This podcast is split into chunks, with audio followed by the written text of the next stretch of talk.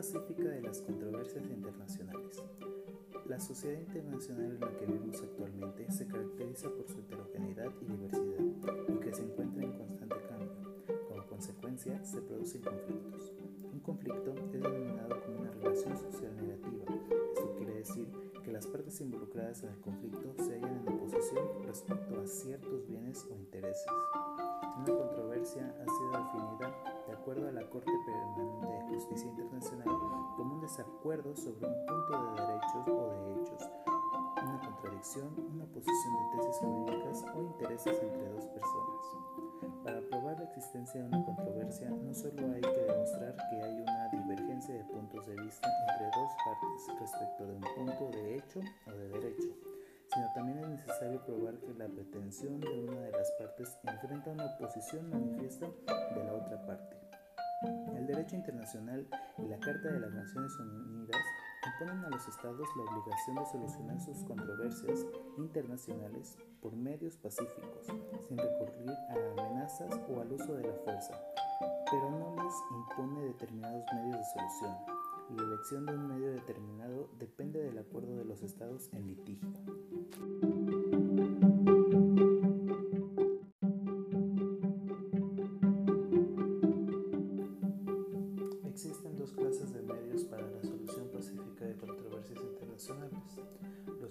Políticos o diplomáticos y los jurídicos.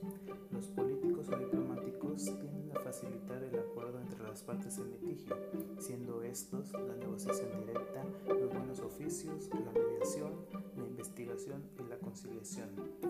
Las negociaciones directas son el medio normal para resolver las controversias internacionales. Se desarrollan normalmente por vía diplomática y por regla general entre plenipotenciarios nombrados por los estados en litigio.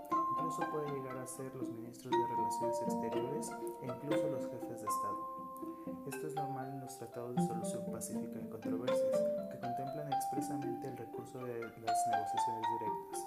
Algunos de ellos incluso llegan a establecer que las partes deben tratar de solucionar un diferendo entre ellas mediante la, mediante la negociación directa antes de invocar otros medios de solución pacífica de controversias. Los buenos oficios consiste cuando un Estado una personalidad destacada o una organización internacional prestan sus buenos oficios para aproximar a las partes en conflicto e impulsar a negociar.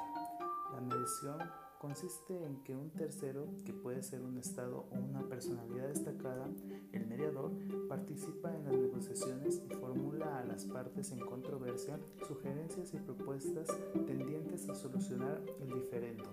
El mediador no es un juez que dicta fallos, sino un facilitador que busca la aveniencia.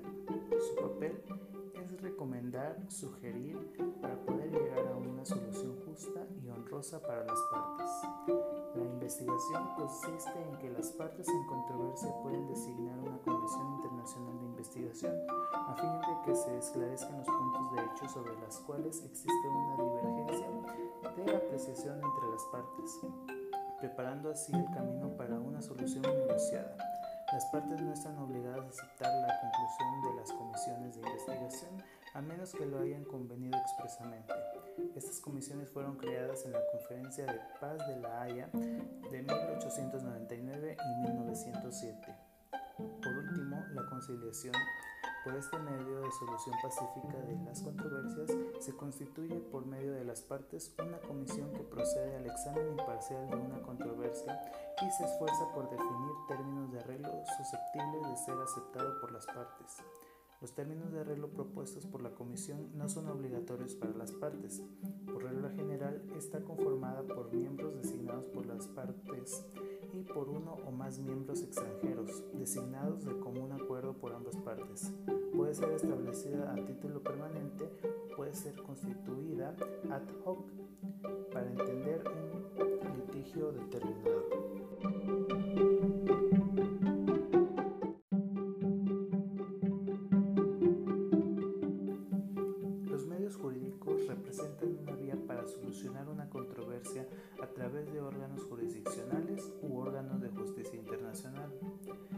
Estos son el arbitraje y la solución judicial. Ambos terminan con la decisión obligatoria de un tribunal, pero con la diferencia en que el arbitraje las partes constituyen el tribunal, escogen los árbitros y convienen el procedimiento. Y en el arreglo judicial se presupone la existencia de un tribunal o corte permanente preconstituido que tiene sus propios jueces y reglas de procedimiento.